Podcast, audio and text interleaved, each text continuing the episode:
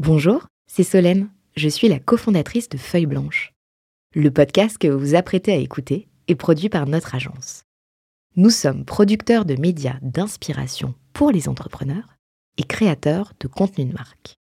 Vous avez un projet de création de contenu? N'hésitez pas à nous joindre sur un café at feuilleblanche.com. En attendant, bonne écoute 40 nuances de Next. 40 comme vous ne l'avez jamais entendu, animé par Olivier Mathieu et Thomas Benzazon.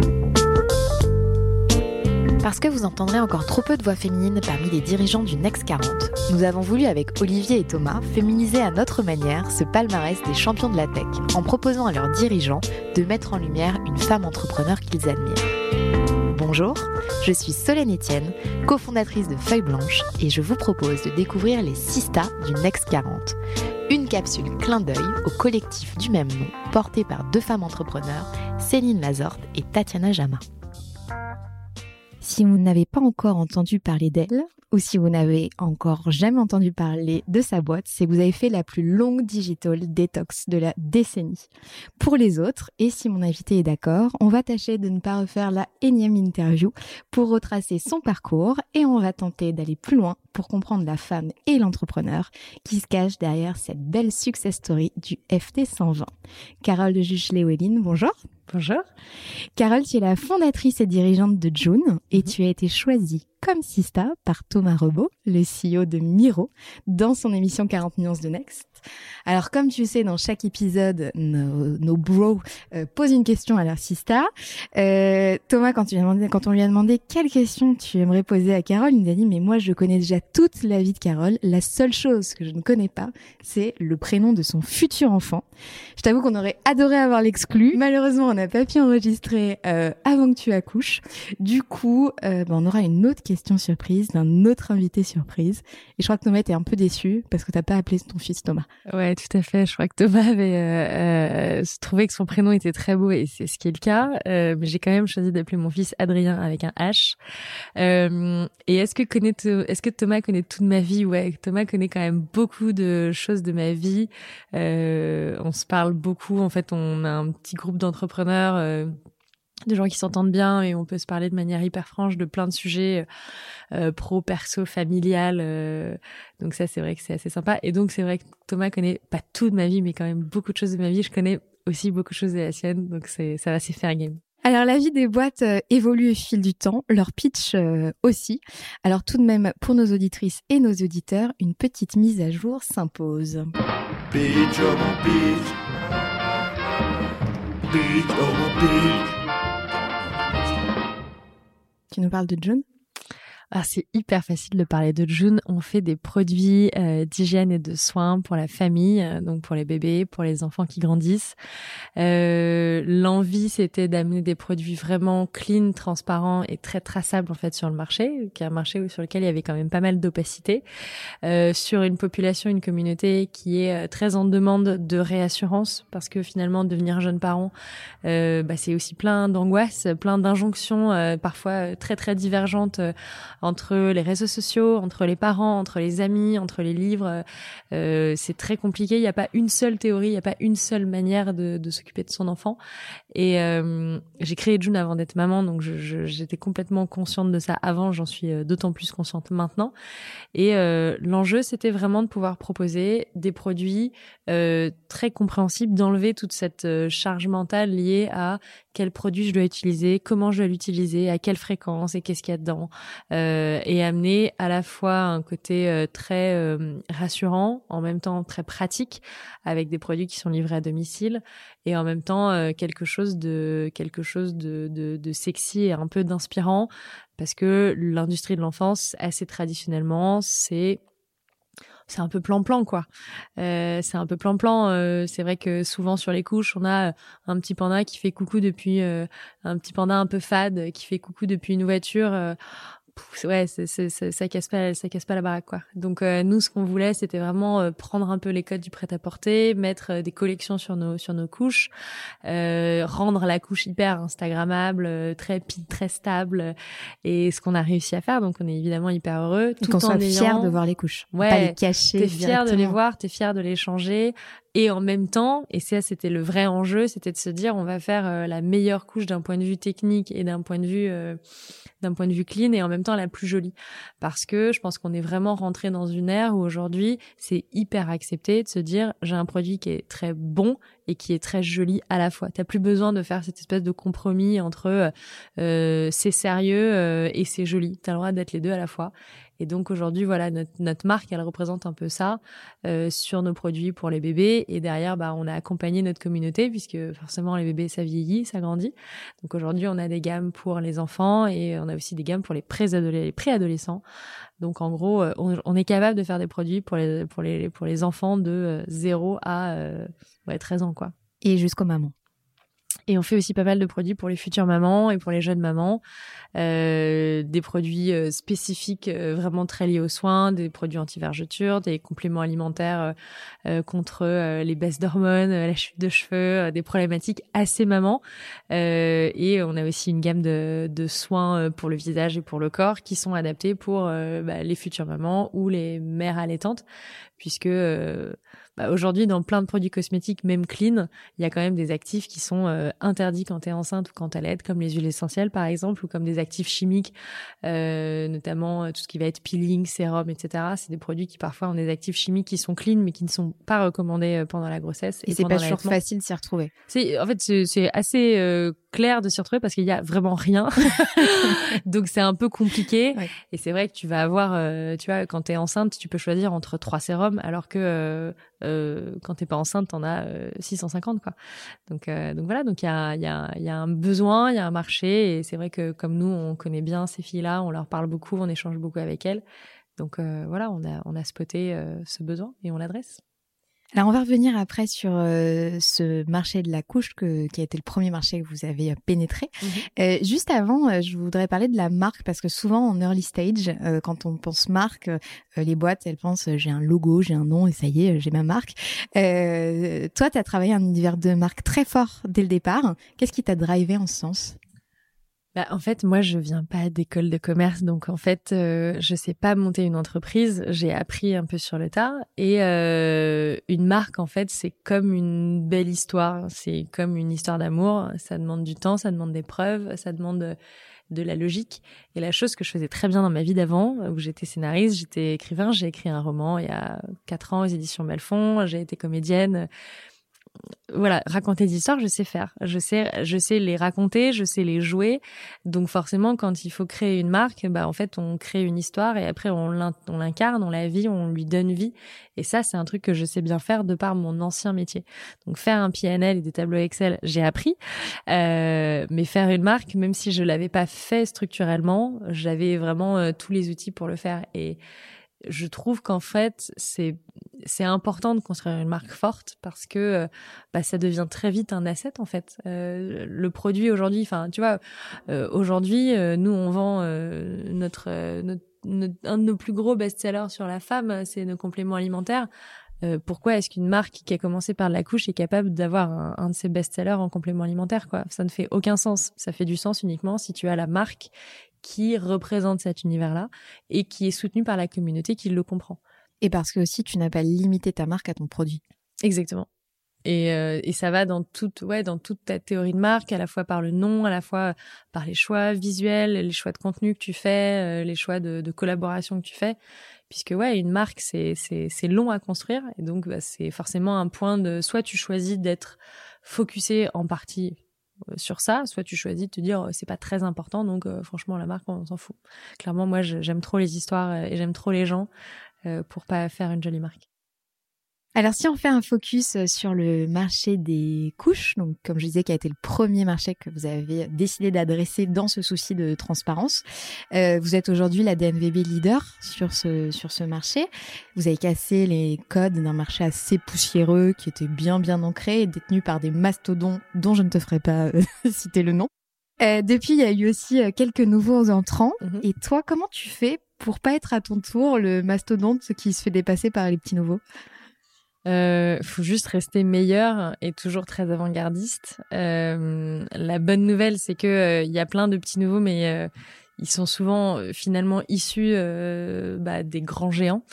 Euh, c'est assez rare les boîtes qui sont créées par des gens qui n'ont absolument rien à voir du tout avec l'industrie. Euh, et souvent, ouais, on retrouve, euh, on retrouve assez facilement des gens qui viennent de ces univers-là, donc en fait qui reprennent un peu les codes et qui essayent de twister les codes pour rendre le truc un petit peu mieux. Moi, je partais vraiment d'une page 100% blanche, donc en fait, j'ai pas de limitation dans ce que je peux faire et dans euh, la théorie de ma marque ou dans la théorie de mon portfolio de produits. C'est une vraie force aujourd'hui. Aujourd'hui, il n'y a pas une start-up au monde qui a commencé par la couche qui a un portfolio de produits aussi vaste que ce qu'on a aujourd'hui. Euh, typiquement, faire du complément alimentaire femme, donc quelque chose qui s'ingère à l'intérieur de ton corps. Quand à la base tu commences avec une marque de couche, c'est très très très antithétique. Euh, et notre plus gros concurrent américain euh, en DNVB euh, sur la sur la couche n'est pas allé jusque là. Ils sont allés dans d'autres directions. Ils ont fait des produits ménagers par exemple, mais ils sont pas allés ju- jusque là. Donc moi, j'adore la concurrence. Je trouve que, en fait, la concurrence est toujours un très bon indicateur qu'il y a un marché et qu'il est sain. Quand on me dit ce marché, il y a absolument pas de concurrent, bah, c'est peut-être qu'en fait, il y a pas de marché. Donc, euh, je trouve que la concurrence est hyper sain. Euh, c'est, euh, c'est toujours challenging. Euh, faut toujours se dire, euh, la concurrence, c'est pas vraiment comme un match de tennis parce que euh, Federer et Djoko, ils se battent l'un contre l'autre, mais ils se battent aussi contre leurs propres euh, limitations et, et leur propre, euh, tu vois, leur capacité à aller vraiment au-dessus de ce qu'ils sont capables de faire. Euh, la concurrence industrielle est un petit peu différente, elle est un peu moins bienveillante. À la fin du mois, on s'appelle pas tous en disant waouh, t'as fait un super mois-ci, euh, franchement bravo, c'est trop cool. Là où à la fin d'un match hein, de tennis, euh, Djoko va toujours dire bravo à Federer ou vice versa quoi. Donc je dirais qu'il y a une petite différence par rapport à ça. Mais au demeurant, je trouve que c'est quand même, euh, enfin, la, concurrence amène euh, un vrai, enfin, démontre un vrai marché, un vrai potentiel de marché. Euh, comment on fait pour rester devant? Bah, euh, faut rester meilleur, faut rester cohérent, faut rester radical. Je pense qu'un des vrais risques des startups qui grandissent, c'est le confort, hein, parce que finalement, c'est c'est c'est c'est aussi une des raisons pour lesquelles les startups dérangent les corpos, parce que euh, les corpos sont beaucoup dans le confort, là où les startups finalement l'inconfort c'est notre zone préférée. Et hum, Qui est source d'opportunités aussi. Exactement. Mais c'est ça qui derrière te permet de te permet de, de grandir différemment parce que tu pars pas du tout avec les mêmes a priori. Donc forcément, à partir du moment où t'as pas de limite, t'es quand même capable d'aller chercher des choses euh, foncièrement différentes et foncièrement intéressantes, quoi. Alors, on parlait des, des acteurs et des marques leaders. Comme tu le disais justement, certaines ont revu un peu leur positionnement, mais aussi leurs éléments de langage. Tu es pour quelque chose? Euh, je je pense que c'est pas impossible qu'on lit ça pour quelque chose, Euh, mais c'est génial parce que franchement être copié par autant de gens, je trouve ça très bien. Ça veut dire que ce qu'on fait c'est bien et ce qu'on fait c'est inspirant et ça change les lignes. Euh, ça fait chier les équipes, mais moi je trouve ça génial. C'est-à-dire que il y a pas il a pas meilleur aveu de faiblesse pour l'autre que de dire en fait je savais tellement pas quoi faire que j'en j'en suis réduit à copier ce qu'a fait June. Moi je trouve ça très bien et je trouve ça euh, euh, je suis ravie que euh, mes idées soient reprises et que Cochonel disait prenez mes idées j'en aurai d'autres. Mhm. Ben franchement mais il y a zéro problème quoi. Le but c'est de enfin c'est une partie d'échec qui n'a jamais de fin et mon but c'est d'être toujours la première à faire échec au roi euh, euh, et c'est c'est un marathon qui n'a jamais de fin et mon but c'est d'être celle qui est euh, qui est la plus résiliente sur la sur la fin et et euh, bon ça fait quatre ans et demi et on est toujours là on est toujours fort et donc c'est bon on est Et au départ, c'était que sur Internet. Aujourd'hui, vous avez des distributeurs. Ouais, ouais, ouais. On s'est cette année, ça a été une année. alors, en toute honnêteté, on avait prévu de le faire l'année d'avant, mais en fait, euh, bon, le Covid est passé par là, donc euh, ciao, bye bye. Et, euh, et c'est vrai que cette année, on a on a activé euh, pas mal de réseaux en retail. On avait commencé avec euh, pas mal de pharmacies qui ont vraiment été les les les, les premiers euh, pionniers euh, avec euh, des concept stores parfois assez intimes en province, mais qui nous permettaient vraiment d'aller euh, bah, voir un petit peu déjà des problématiques qu'on connaissait pas. hein. Moi aujourd'hui, je sais de faire de la livraison euh, en, en, en B2C euh, hyper bien, la livraison en B2B. euh, j'apprends. Euh, donc c'est vrai que c'était bien de commencer avec des partenaires euh, avec qui on avait un lien comme ça très fort, très humain et qu'on garde d'ailleurs aujourd'hui avec qui on garde cette relation hyper privilégiée, des concepteurs, des pharmacies. Et donc derrière de pouvoir scaler. Et donc forcément pour scaler, ben tu pars avec euh, un, un, acteur comme euh, la, para, la parapharmacie de Monoprix. Aujourd'hui, on est présent dans une centaine de Monoprix en France, les Galeries Lafayette, le Printemps, le Bon Marché. Euh... Aussi des endroits où, en tout cas, Galeries Lafayette, le Printemps, où on voyait pas forcément des couches. Non, non, non, mais c'est c'est ce qui fait que, en fait, avec une jolie marque, tu mm. peux aller dans ces endroits-là. Parce qu'avec une marque qui n'a pas d'intérêt, tu finis quoi? Tu finis en GMS, euh, au milieu des 50 autres produits qui se ressemblent, qui n'ont pas de vraie valeur, de vraie valeur ajoutée, euh, que tu n'achètes pas forcément par plaisir. Moi, mon enjeu, c'était de recréer du du désir sur un produit où il y avait plus de désir. Euh, c'est un moment intime, c'est un moment, euh, c'est un moment vraiment touchant quand t'es parent, le moment où tu changes ton enfant, parce que c'est un moment où tu es seul avec lui. Euh, ton enfant, alors ça peut bien se passer, ça peut pas forcément bien se passer. Des fois, des enfants qui supportent pas, tu les mets sur le dos, ils crient. Bon, moi, mon fils, je le mets sur le dos, il rigole, donc euh, franchement, c'est toujours agréable. Et, euh, et après, dans le cadre de ta fratrie, c'est aussi intéressant parce que aujourd'hui, tu vois, on a lancé une petite gamme de, de, de slips, de culottes et de boxers pour les enfants un peu plus grands. Euh, pourquoi on a fait ça? C'est très très simple. On avait des parents qui nous disaient bah en fait euh, moi mon grand il est trop triste parce qu'il peut plus porter les animaux qu'il aime bien. Donc c'est lui qui choisit de les imprimer pour son petit frère ou sa petite sœur. Je dis bah ok très bien. Donc on va lui faire des petites culottes. Comme ça il pourra continuer de porter ses imprimés qu'il aime bien. C'est pas avec ça que je fais du pognon euh, tous les mois. J'en fais un peu mais je veux dire c'est c'est c'est pas ça qui est game changer pour moi d'un point de vue financier. C'est game changer d'un point de vue communautaire en fait. Ouais. et euh, et parfois dans la vie bah ouais il faut faire des alors ce qu'on appelle vulgairement euh, des produits euh, qui font de l'argent, des produits qui font de l'image. Mais moi, c'est pas tant ça qui m'intéresse, c'est les produits qui font la communauté. Et typiquement, euh, moi, je préfère faire des produits qui font pas forcément énormément de pognon, mais qui derrière euh, sont importants pour ma communauté. Parce que derrière, ça veut dire que ce lien, je le garde, je le conserve et je, je le chéris. Et c'est le gros, gros problème de l'industrie de l'enfance. Et c'est aussi pour ça que c'est des industries qui sont très traditionnelles, où il n'y a pas forcément beaucoup d'argent qui part en R&D. Parce que tu te bats pour acquérir un, un marché qui n'a qu'une envie, c'est de sortir, quoi. Mmh. Parce que, euh, bah oui, ton enfant, une fois que ça devient un humain taille miniature, hein, qu'il a 2-3 ans, il, il devient euh, comme toi, il porte des jeans comme toi, il mange comme toi, euh, il, il, a une vie assez proche de la tienne. Et donc, tous ses besoins et tous ses produits, les biberons, les lits avec des, des barreaux, les, les, les, les poussettes, tous ces produits que que les, les, entreprises essayent de te vendre parce que tu en as en effet besoin. Tu c'est un besoin que tu n'avais pas avant, que tu n'auras plus après. Non, mais tu en as besoin sur un court moment. Mais voilà, mais le problème, c'est qu'en fait, bah, t'as pas beaucoup de repurchase. Quand tu mmh. rentres, tu vois, en tant que femme, quand tu rentres, euh, t'achètes ta première robe chez Cézanne, tu découvres Cézanne pour la première fois, et après, t'achètes une, deux, trois robes par an chez Cézanne, puis un jour, tu dis, tiens, je vais essayer les chaussures, tiens, je vais essayer le pull, tiens, je vais essayer ici. Il n'y a pas de fin à ça, en fait. Mmh. La fin, c'est juste euh, l'amour que tu as pour la marque et pour les collections. Mais il n'y a pas une fin, il n'y a pas un moment où tu sais la, la, la, la, la cloche sonne, la récré est finie. Alors que dans mon industrie, la cloche sonne tout le temps, la récré est tout le temps finie. Et, euh, et moi, mon enjeu, c'est de dire, dans la récré, elle s'arrête jamais parce que moi, j'ai une marque qui fait que euh, elle vous suit. Elle la récré, elle me suit quoi. moi, je, je, garde la fête jusqu'à. Il y a, y, a, y a pas de fin de fête, il y a toujours des afters. Tu parlais de ta, ta communauté, tu l'as, tu l'as beaucoup sollicité pour notamment développer des nouveaux produits comme, euh, comme tu viens de dire. Euh, c'est un vrai actif aujourd'hui, la communauté June. Mais par quel bout on commence au début pour créer sa communauté? C'est une bonne question. Euh, tu commences par, euh, tu commences par les gens que t'aimes et tu commences par euh, des gens qui aiment les valeurs que tu as envie de mettre en avant, les valeurs qui portent ton projet. Et ensuite, tu demandes à ces gens qui t'aiment de, de, de, de, le lien en fait sur les gens qui les aiment eux. Et donc en fait, c'est un truc qui est assez circulaire quoi. C'est-à-dire que quand t'as une maman qui est contente de June, elle en parle à dix mamans. Et donc à la fin, euh, tu as très naturellement, t'as une fille qui parle à une fille qui parle à une fille. Et donc en fait, le truc se structure comme ça. Je dis une fille, il y a les papas hein, évidemment chez June, mais c'est vrai qu'historiquement, euh, c'est beaucoup les mamans en fait qui sont euh, qui euh, gèrent les comptes et, et, qui sont actives dans ce sujet-là. Mais évidemment, on a des papas aussi.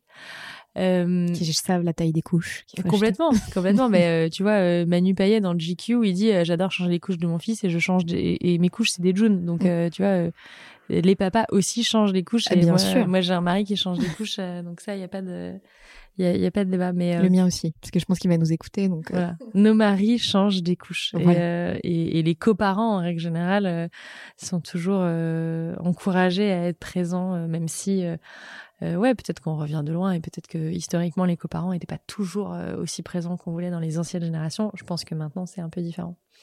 mais ouais, cette communauté, c'est un, c'est un asset important. Et euh, c'est aussi ça qui fait le plaisir de faire ce job-là tous les jours, quoi. Moi, je, je mets beaucoup de soins, beaucoup d'énergie, et puis beaucoup de focus et de capital humain, de, de ressources derrière, pour euh, bah, parler aux clients, faire des choses avec les clients, rester proche euh, de Tu continues de les clients. rencontrer comme au début? Ouais, ce matin, j'ai ce matin j'ai passé quatre heures avec des mamans euh, au Hoxton à Paris et je pars à Londres ce soir pour passer euh, quatre heures demain après-midi avec mes clientes de Londres. C'est hyper important. Moi, j'adore ces moments. Euh, c'est assez informel. On parle finalement très peu de June. On parle beaucoup de euh, leur vie, euh, euh, leurs enfants, les choses qu'elles aiment, les choses qui sont importantes à leurs yeux. euh, et ça, je trouve que c'est quand même vachement. c'est- hyper important. Savoir finalement qui est ta cliente, quoi, qui est la personne qui te donne cet amour, euh, qui te donne sa confiance. Et si tu si tu es hors sol avec ces gens-là, en fait, ça marche plus. Ça marche plus, ça s'arrête quoi. Et donc on a les gens dans la, ce que je dirais la vraie vie, Mhm. euh, mais on a aussi des gens de la vraie vie qui sont plus euh, influenceurs ou influenceuses. Euh, vous avez des partenariats particuliers avec certaines mamans ou certains papas aussi peut-être? Bah, nous, notre stratégie, en fait, est une stratégie qui est assez, une grosse stratégie de notoriété. Donc, on a à la fois plein de célébrités qui ont des produits de June. Alors, comme c'est des produits qu'ils utilisent pour leurs enfants et que généralement les célébrités sont extrêmement protectrices de leurs enfants et de l'image de leurs enfants, c'est pas quelque chose qui sait, mais c'est quelque chose qui est, euh, c'est pas quelque chose entre guillemets qu'ils mettent en avant, mais c'est quelque chose qui participe aussi à une certaine forme de notoriété parce que bah, il y a quand même une rayonnance qui est, qui est pas neutre. Euh, après, on a en effet des influenceurs et des ambassadeurs. Euh, et aussi, on a une communauté bah, qui est très forte dans tout ce qui va être euh, parrainage, euh, euh, bouche à oreille. Donc, euh, notre stratégie, elle est... euh, on essaye toujours de travailler avec des gens avec qui on s'entend bien. Je pense que c'est hyper important aujourd'hui, le, le milieu de l'influence et de la création de contenu. T'as déjà Et- refusé des partenariats? Ouais, bien sûr, ouais.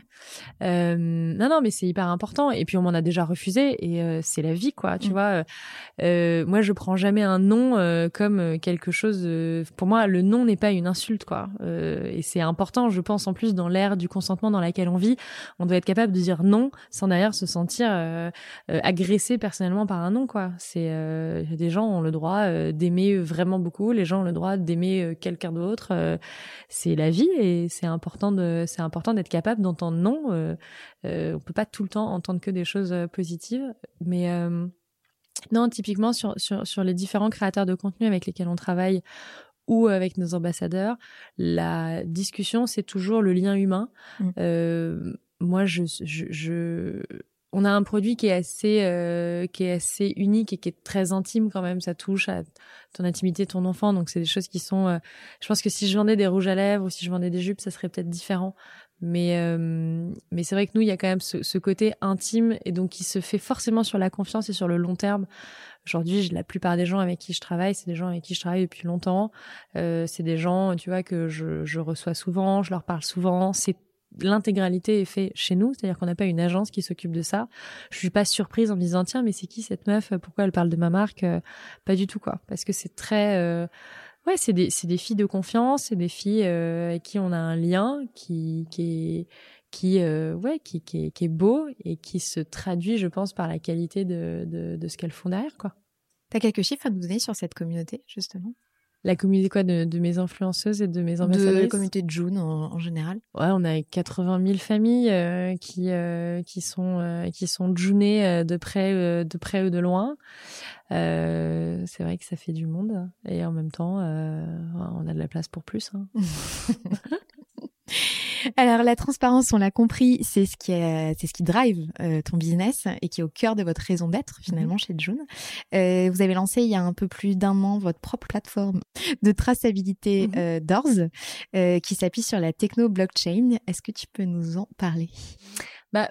L'enjeu, c'était vraiment de donner un outil, parce qu'on a commencé la transparence en disant, salut, voilà ce qu'il y a dans nos produits, on est allé faire des photos dans nos usines, on a publié les analyses toxicologiques de nos produits, personne ne le faisait à l'époque, on s'est fait menacer de toutes parts, mais si vous faites ça, c'est une catastrophe.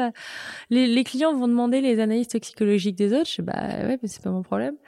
Euh, donc on a commencé comme ça et en fait très rapidement je me suis dit euh, le marché va y aller, c'est-à-dire que à partir du moment où on l'a fait, les gens vont se poser la question. Donc forcément en face, les gens vont devoir soit changer leurs produits pour les rendre meilleurs, euh, soit ne pas être capable de répondre à la demande du client. Comme le client est toujours roi, les gens, qu'est-ce qu'ils ont fait? Bah, au bout d'un moment, ils ont dit, bah, on va publier nos analyses. Pour publier les analyses, ils sont obligés de passer par la case, je refais un peu mon produit forcément. Euh, donc on se retrouve avec des produits qui sont euh, aujourd'hui de plus en plus clean sur le marché. Mais ça, j'en suis absolument ravie parce que vraiment euh, euh d'avoir réussi à élever un peu ces standards de marché et, et à ce qu'aujourd'hui on ait euh, des produits de plus en plus clean, c'est quand même vraiment très bien. L'enjeu, je pense que c'est de pouvoir avoir un outil qui met vraiment, enfin, un outil technologique qui sécurise l'accès à cette transparence. Parce que finalement, maintenant, la transparence, c'est très, très, très galvaudé. Euh, c'est excessivement repris par tout et n'importe qui. Le greenwashing, c'est pas un mythe. Hein. Il y a plein de boîtes, euh, de marques qui vont te, te parler de choses green. Euh, tu vois, tu as, as, as, un arbre qui cache la forêt, mais t'as, ah oui, mais j'ai mis un arbre quand même. Ouais, mais quand même, il y a une forêt derrière. Euh, et donc, l'enjeu de cette blockchain, c'était d'avoir quelque chose d'inviolable, d'excessivement scalable. Et donc, en gros, pour la faire très courte, pour les gens qui nous écoutent, euh, aujourd'hui, je travaille avec différentes usines et avec différents fournisseurs. Et donc, en gros, il y a un nœud bloc de data blockchain. Euh, mes usines sont pluguées dessus. Moi, je suis plugué dessus, mes clients sont plugués dessus, mes fournisseurs sont plugués dessus. Et en gros, le type qui me livre une matière première à l'usine, il va dire euh, au nœud blockchain, bonjour, tel jour, telle heure, j'ai livré tel produit, euh, voilà la référence du produit. Derrière l'usine, elle va dire bonjour, tel jour, telle heure, j'ai pris tel produit, tel produit, tel produit, tel produit, et j'ai fait tel euh, tel euh, produit pour June. Et derrière, euh, j'ai ma logistique qui dit bah voilà, moi tel jour, j'ai fait partir un camion qui a récupéré ce produit, qui l'a emmené chez moi, il est rentré en stock, le numéro de stock c'est X, il est rangé à tel endroit. Et quand la commande elle part de chez moi, bah, j'ai euh, mon CMS qui va euh, appeler entre guillemets le stock et qui va dire bah, bonjour, euh, aujourd'hui j'ai pris tel lot dans telle colonne, dans tel truc, j'ai préparé telle commande à telle heure, elle est partie à tel endroit. Et Sabrina, quand elle reçoit le colis chez elle, elle est capable de dire avec un lien directement depuis son espace client ou alors quand elle scanne un QR code qui est sur son produit, elle est capable de remonter en absolument une seconde trente, le temps de loader la page, ça me donne pas une seconde trente d'ailleurs, euh, quel est mon produit, d'où vient la matière première, quand est-ce qu'elle est arrivée, quand est-ce que j'ai fabriqué le produit, quand est-ce qu'il est parti, quand est-ce qu'il est arrivé chez moi? Et ça c'est génial parce qu'en fait, c'est marrant parce que elle l'utilise une fois, elle dit ah c'est trop bien, je vais regarder comment ça marche. Et à partir du moment où elle voit toutes les infos, toute la qualité d'information et toute la transparence, elle l'utilise pas euh, toutes les semaines parce qu'elle se dit donc ça c'est le standard de ma marque, donc ça c'est bon, et donc, en fait, tout ce que j'achète derrière, je sais que ça correspond à ce standard-là. Donc, en fait, j'ai même pas besoin de m'inquiéter. Si à un moment X, Y ou Z, elle se dit, est-ce que vraiment ça marche encore? Elle le prend, elle scanne, elle voit que ça marche toujours, elle dit, ok, donc c'est bon. Et donc en fait, mes clientes, elles scannent pas à 100% de leurs produits, elles en scannent un, deux, et en fait après, elles disent, non, non, mais en fait, de toute façon, l'outil il est là, je sais comment il fonctionne, et donc en fait, je sais que tout ce que je vais acheter aujourd'hui correspond à cette traçabilité-là. Donc en fait, ça me rassure et c'est pour ça que je l'achète. Et demain, euh, il y a sa vocation à donner accès à d'autres produits D'autres produits, tu veux dire d'autres marques? Éventuellement. Bah, on s'est posé la question, on a eu pas mal de demandes. J'avoue, c'est un, c'est un, un, peu un side projet, quoi. Parce que si demain Doors devient un espèce de Yuka de la traçabilité, euh, c'est un autre métier que celui que je fais aujourd'hui. Euh, donc je suis pas forcément contre, mais je sais pas dans quelle mesure ça répond aux besoins de ma communauté. Et moi, ce qui me rêve toujours, c'est qu'est-ce que ma communauté veut. Euh, j'ai pas forcément non plus envie d'aller lutter avec tout le monde parce que tu vois moi j'ai j'ai dû faire beaucoup beaucoup d'éducation et auprès de tes fournisseurs auprès de mes fournisseurs ouais. parce que tu vois euh, tu leur parles de blockchain euh, mais moi la blockchain franchement c'est un truc euh, comme ça à froid, euh, me demande pas de définir la blockchain. Je pense que je ne le ferai pas. Voilà, merci. euh, donc, tu vois, j'ai mis longtemps à m'éduquer sur le sujet. Donc derrière, j'ai mis du temps à m'éduquer sur le sujet pour pouvoir éduquer les différentes personnes avec qui euh, qui allaient devoir participer au projet. Euh, aller éduquer ou aller vendre entre guillemets ça à des gros corporates ou à des grandes marques en leur expliquant. Euh, donc en fait, il va falloir tout ouvrir. C'est compliqué, quoi. Donc euh, pour assurer je suis pas fermée à l'idée, mais j'avoue, c'est c'est un, c'est un autre business que ce que je fais aujourd'hui. Ouais. On verra peut-être plus tard une autre interview. tu es très présente sur euh, les réseaux sociaux. On peut dire que tu incarnes ta marque et mm -hmm. comme tu en parles, tu, on, le, on, le, comprend tout à fait. Est-ce que c'est un incontournable pour toi pour se différencier? Et comment t'es un peu tombée dans la marmite? Alors, est-ce que c'est un incontournable pour se différencier? Hmm, Je suis pas sûre. Je pense que c'est un incontournable pour la marque. Je pense pas que ce soit un incontournable. Je pense que June n'en est pas là aujourd'hui parce que Carole est là euh, publiquement sur les réseaux sociaux. June on est là aujourd'hui parce que euh, on a une équipe incroyable, on a des bonnes idées, on a une bonne application. Euh, le fait que je sois active sur les réseaux, c'est pas forcément ça qui fait la valeur de June. Moi, la raison pour laquelle j'avais envie d'être active, c'était aussi parce que j'ai un profil qui est assez euh, unique au sens euh, bizarre et je trouvais que c'était important de mettre euh, euh, comment dire de mettre sur le sur le marché sur la place publique un profil comme ça. J'ai pas fait d'école de commerce. Je viens d'une famille euh, euh de profs euh, fonctionnaires très classe moyenne de province.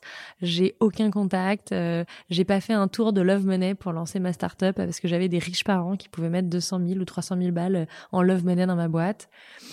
Et des gens comme ça on n'est pas très nombreux euh, il y en a deux qu'on connaît bien. Il y a moi et il y a Anthony Bourbon qui est un excellent pote à moi. Et euh, ce discours-là, il est assez rare. Euh, il faut être hyper honnête. L'écosystème manque beaucoup de diversité. Euh, évidemment, manque quand même encore pas mal de femmes. Hein, on le sait, et c'est aussi l'enjeu du collectif Sista. Euh, mais manque aussi pas mal de diversité sur d'autres d'autres enjeux, que ce soit des enjeux ethniques, des enjeux euh, d'origine sociale, euh, clairement. Et, et le fait de pouvoir dire aux gens Salut, j'ai pas fait d'école de commerce, je viens pas d'une famille fortunée, je viens de province. C'est pareil con, mais euh, euh, on me parle souvent de mon passé de Miss. Euh, et en fait, c'est ce qui intéresse les gens, c'est pas le côté Miss, c'est le côté un peu euh, ah bah c'est une plouc de province, elle a fait des élections de Miss. Déjà euh, petit 1 en province, faut arrêter avec ce côté le plouc de province. Et puis les Miss sont des filles formidables qui font des études et qui sont en effet à côté, enfin plutôt plutôt plutôt jolies, mais fait, euh, la Miss n'est pas qu'une, enfin, n'est surtout pas une plouc de province. Euh, et, je lutte un peu contre contre ces idéaux-là. Et il y a très peu de vrais Parisiens au fond. déjà, déjà, il y a très peu de vrais Parisiens. Et surtout, ouais, je, je, je trouve ça important finalement, ces choses-là qu'on répète beaucoup, parce que le côté Miss, on me le ressort à chaque fois, comme si c'était un peu une tare, genre ah là là, mais dis donc, euh, ah bah les Miss, elles devaient être bien bêtes. Mais non, en fait, les Miss, elles sont pas bien bêtes. Euh, et, et, et je me revendique pas comme Miss, mais je sais que c'est un truc qui revient très souvent. Et c'est important de dire. Euh, ouais, je, je, partais pas du tout privilégiée sur plein de sujets. Et euh, alors, je dirais pas que j'ai réussi avec un grand R. Je dirais que j'ai réussi à monter une boîte qui marche plutôt bien, avec une équipe euh, qui travaille euh, hyper bien, euh, des clients qui sont contents. Donc, c'est c'est c'est plutôt cool. Et à ce titre, je trouve que c'est important parce que c'est un message positif envoyé à toutes les femmes ou à tous les gens issus de la diversité. Euh, on peut partir avec euh, un certain nombre de, de, de, casseroles ou en tout cas sans un certain nombre d'avantages et on peut quand même réussir à faire quelque chose de bien quoi. Et c'est euh, d'être euh, à la fois sur tous les fronts comme ça, c'est euh, et notamment sur sur les réseaux, c'est un plaisir pour toi aujourd'hui, c'est une contrainte, parfois les deux. C'est alors c'est pas une contrainte, sinon je le je, je le ferais pas. Je vais être excessivement honnête, je le fais pas à titre personnel, je le fais vraiment à titre professionnel. Euh, je, euh, je trouve que c'est important de pouvoir euh, bah, communiquer de manière euh, hyper transparente parce que c'est ce qu'attendent les gens de toute façon de June, c'est ce côté, ce, ce rapprochement de, de, de, de, transparence, de mettre en avant des choses qui sont euh, qui sont qui sont vraies. c'est l'attachement avec la communauté. Ouais, ouais, ouais, je pense que c'est très lié à ça. Euh, après voilà, moi euh, à titre personnel parce que j'ai des des réseaux sociaux euh, shadow euh, non connus mais où je parle de oui mes passions c'est mes animaux, j'adore mes animaux. Donc moi je pourrais saouler tout le monde avec ça toute la journée mais c'est pas ça qui intéresse les gens. Ce qui intéresse les gens c'est ce côté justement eh ben euh, comment on fait pour monter une boîte quand on vient de rien? Comment on fait pour gérer sa vie de famille en, en ayant une boîte à côté? C'est ça qui intéresse les gens. Et donc je me dis bah si c'est ce qui les intéresse, moi ça m'intéresse de leur donner ça parce que c'est l'expérience qu'ils attendent d'avoir avec moi. Donc c'est pas une contrainte. Euh, le plaisir, je dirais qu'il y a un plaisir dans l'échange. Après, ça demande du boulot, c'est un peu comme pour tout. Euh, mais c'est le plaisir vient surtout de l'échange en fait, plus que dans le fait de poster des trucs. C'est là que tu t'y retrouves. Ouais. Emmanuel Macron a récemment annoncé le plan France 2030 avec 10 objectifs pour décarboner l'économie. Si on devait annoncer le plan June 2030, quels seraient les grands chantiers à lancer? T'es pas obligé de m'en donner 10. Hein. Non, non, je t'en donner qu'un. Euh, aujourd'hui, euh, aujourd'hui, on a 3% du marché français. Moi, demain, je veux 3% de tous les marchés matures euh, parce que on a un produit qui plaît vachement. On est dès qu'on l'emmène quelque part, les gens le trouvent super cool, le trouvent mignon, le trouvent utile, le trouvent agréable.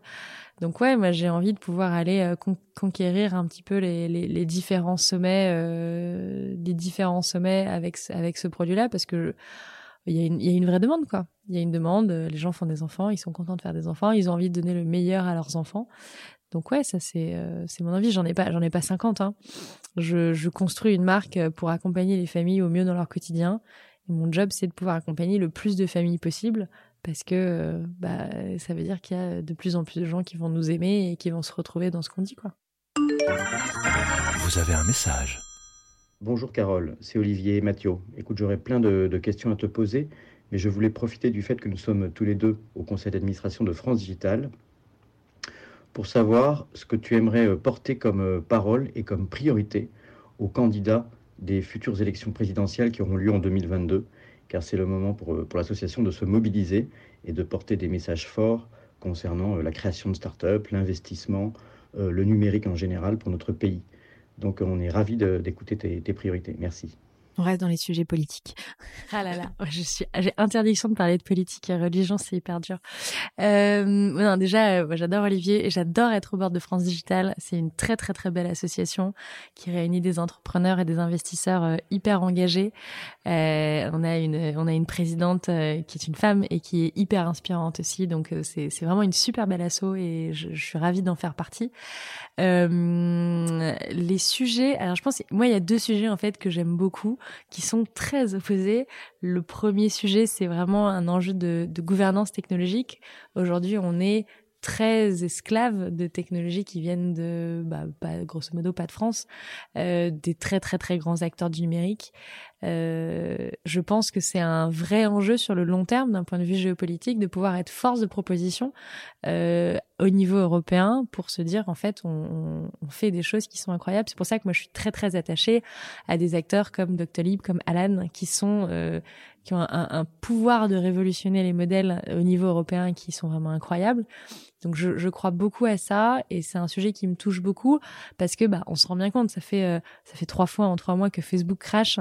On se rend bien compte que quand Facebook crash ça saoule tout le monde et donc euh, où est l'alternative? Et c'est pas où est l'alternative pour avoir une alternative française parce que c'est pas une question de avoir une alternative française, c'est réussir à se dire bah euh, il y a des choses hyper intéressantes qui se passent, qui ne sont pas que aux États-Unis, et euh, d'avoir par exemple un cloud européen hyper fort, c'est un vrai, vrai, vrai, vrai enjeu. Euh, donc ce, ce, genre de sujet sur la, la, gouvernance technologique, je trouve que c'est hyper important. Euh, et ça, ça, passe forcément par les pouvoirs publics, à la fois parce que euh, ce que tu vas être capable de mettre en place comme financement et aussi comme euh, euh, alors la, soit comme financement direct, soit comme crédit de financement indirect pour permettre bah, de, de, valoriser encore mieux la tech, de pouvoir ouais, être, être des relais forts pour cette croissance-là. Pas se dire toujours à chaque fois, on va aller chercher de la croissance aux États-Unis. Dieu sait, les États-Unis, c'est mon deuxième pays, j'y ai vécu longtemps, donc j'adore ce pays, mais euh, je trouve qu'il y, y, y a, un enjeu de, de gouvernance technologique qui est pas neutre. Et le deuxième enjeu qui est hyper important pour moi, c'est aussi tous ces sujets de diversité. Euh, il faut être très honnête, quand tu vas à n'importe quelle réunion de start-up, tu te retrouves majoritairement euh, entre euh, majoritairement des mecs, majoritairement blancs, majoritairement qui ont fait des études de commerce. Euh, et ça ne veut pas dire qu'ils n'ont pas leur place, ça veut juste dire il y a des gens très bien qui n'ont pas fait d'études de commerce, qui ne sont pas sur des profils types comme ça, et qui aujourd'hui euh, bah, doivent pouvoir avoir plus de place dans l'écosystème. Donc euh, c'est un, un sujet qui pour, pour moi est, est important. J'ai pas la clé. Alors je défends deux trois théories. Euh, je suis par exemple contre les quotas, euh, euh, paradoxalement, euh, pour, en étant pour la diversité. Je trouve que le, le quota euh, a des vertus et, et, a les défauts de ses vertus. Donc c'est c'est toujours un sujet sur lequel je, je suis assez passionnée. Et et c'est vrai que je, je, trouve ça important, surtout dans le monde dans lequel on vit, où finalement on se rend compte qu'il y a de, de plus en plus de de, de clivage euh, intercommunautaire, d'être capable de se dire en fait euh, euh, quelle que soit la communauté d'où on vient, où on a grandi, on est capable d'aller chercher la chose qu'on rêve d'avoir, euh, que ça soit une start-up, que ça soit autre chose. Et, euh, et je pense que c'est important de mettre en avant justement bah, des, des, des, des rôles modèles de gens qui ont euh, euh, soit qui défendent ces idéaux-là, soit qui ont réussi à, à aller chercher euh, ces, ces, ces rêves-là, quoi. Et, euh, et, je trouve que c'est important et une pluralité et... aussi de rôles modèles parce qu'on est ouais, toujours souvent sûr. un peu sur les sur les trois quatre mêmes qu'on qu met en avant euh, et avoir peut-être plein d'échantillons plus larges. Bah, et c'est ça, c'est en fait c'est ça qui fera rêver, quoi. C'est-à-dire que euh, c'est un peu, enfin moi j'aime bien avoir des discussions euh, en, entre nous. Euh, là on est en plein 9e arrondissement dans un bureau un peu chic. ok c'est cool, parlons de la diversité, mais le but c'est de pouvoir euh, être capable de dire mais en fait euh, il y a des portes, il y a des options, il y a des choses qui existent, il y a des il y a des systèmes qui existent qui sont mis en place et qui permettent d'aller chercher euh, des projets ambitieux dans des endroits où historiquement euh, les gens les, les, investisseurs ou les écosystèmes ou les les espaces, les, les pépinières iront pas forcément les chercher. Ça, c'est hyper important. Et je pense qu'il y a une, il y a une vraie vertu à ça. C'est un sujet sur lequel les Américains sont un petit peu en avance pour nous, mais bon, pour des raisons qui sont un peu différentes. Parce que finalement, les sujets, euh, les sujets de diversité chez eux sont, sont, sont très, très forts. Euh, et depuis je vais pas dire depuis plus longtemps que chez nous, au sens ils sont meilleurs que nous, mais c'est des sujets qui sont toujours très très animés et très actifs aux États-Unis. Et, et, je pense que ouais, en France, il faut, faut, faut se donner du courage et se dire, euh, on va aller chercher ces enjeux et c'est des enjeux qui sont forts, très très forts. Et c'est aussi, je pense, qui permettra demain d'apaiser vachement de tensions sociales à partir du moment où on est capable de dire et de démontrer à tout le monde, quel que soit l'endroit d'où vous venez, vous, vous pouvez réussir et regardez, il y a des gens qui l'ont fait, donc regardez, vous pourrez le faire. En tout cas, on espère que les futurs candidats t'auront écouté euh, sur Je l'espère vraiment. Sur ces voilà. deux points. Alors, Olivier vient de nous le dire, tu es très investi au sein de France Digital, mais tu es aussi dans le réseau Sista et dans d'autres réseaux. Qu'est-ce que justement cet écosystème t'a apporté et qu'est-ce qui t'apporte encore? Euh, alors, qu'est-ce que l'écosystème m'a apporté? J'en faisais pas partie avant. C'est-à-dire ouais. que comme moi, j'avais pas de réseau quand j'ai monté ma première boîte, euh, bah en fait, j'avais personne à qui parler, donc j'ai parlé à euh, des gens qui avaient des potes qui derrière ont accepté de me parler. Euh, depuis l'écosystème, c'est très très très bien structuré, donc ça c'est chouette. Euh, pourquoi est-ce que je le fais? Bah, c'est justement ce côté give back. Euh, il y a des gens qui ont pris du temps avec moi, donc j'essaye de prendre du temps avec les gens. J'en ai pas énormément, donc euh, j'essaye de donner ce que je peux, mais c'est clairement pas assez par rapport à ce que j'aimerais faire. Euh, mais après, voilà, aujourd'hui j'ai un opérationnel chez June qui est très très dense. Euh, je me dis que dans quelques années, euh, je sais pas du tout quand, mais ce sera peut-être moins dense. Et donc à ce moment-là, euh, j'aurai tout à fait le temps de donner encore plus de temps en mentoring, en en accompagnement. Je fais pas d'investissement parce que j'ai clairement pas le temps de m'y intéresser. Je sais qu'il y a pas mal d'entrepreneurs qui le font. Moi, je j'ai clairement pas le temps et puis j'ai pas en fait comme je l'ai jamais fait j'ai pas envie de le faire en le faisant mal donc je me dis qu'un jour je commencerai puis ce jour-là ce sera le début d'un d'un truc et je le ferai j'espère bien j'espère euh, non, mais c'est vrai que toute cette partie mentoring, euh, j'ai tenu pendant très longtemps un blog euh, où je parlais beaucoup d'entrepreneuriat. Là, j'avoue, j'ai moins le temps. Et en plus, comme j'avais beaucoup de, de, demandes de contenu sur euh, des sujets qui étaient beaucoup plus euh, euh, maternity at work ou euh, maternity au global, donc c'est vrai que j'ai un peu creusé cet angle-là. Mais euh, genre, j'aime bien prendre du temps pour give back, quoi. C'est important, c'est important pour les gens, c'est important pour moi. Euh, j'aime bien me rendre utile en fait aux autres, au global. Il y a beaucoup de débats sur la sororité. Est-ce que selon toi, elle a ses limites, cette sororité? Toute communauté a ses limites, que ce soit la sororité ou pas. Euh, tu vois, je veux dire, euh, entre femmes, euh, on se soutient, euh, mais à la fin de la fin, euh, les entrepreneurs femmes restent des entrepreneurs. C'est-à-dire que tu as une copine, même si c'est une très bonne copine, elle a une je sais pas une boîte euh, euh, une boîte qui marche pas ou un problème qui marche pas bah tu lui parles en tant qu'entrepreneur tu lui parles pas en tant que femme.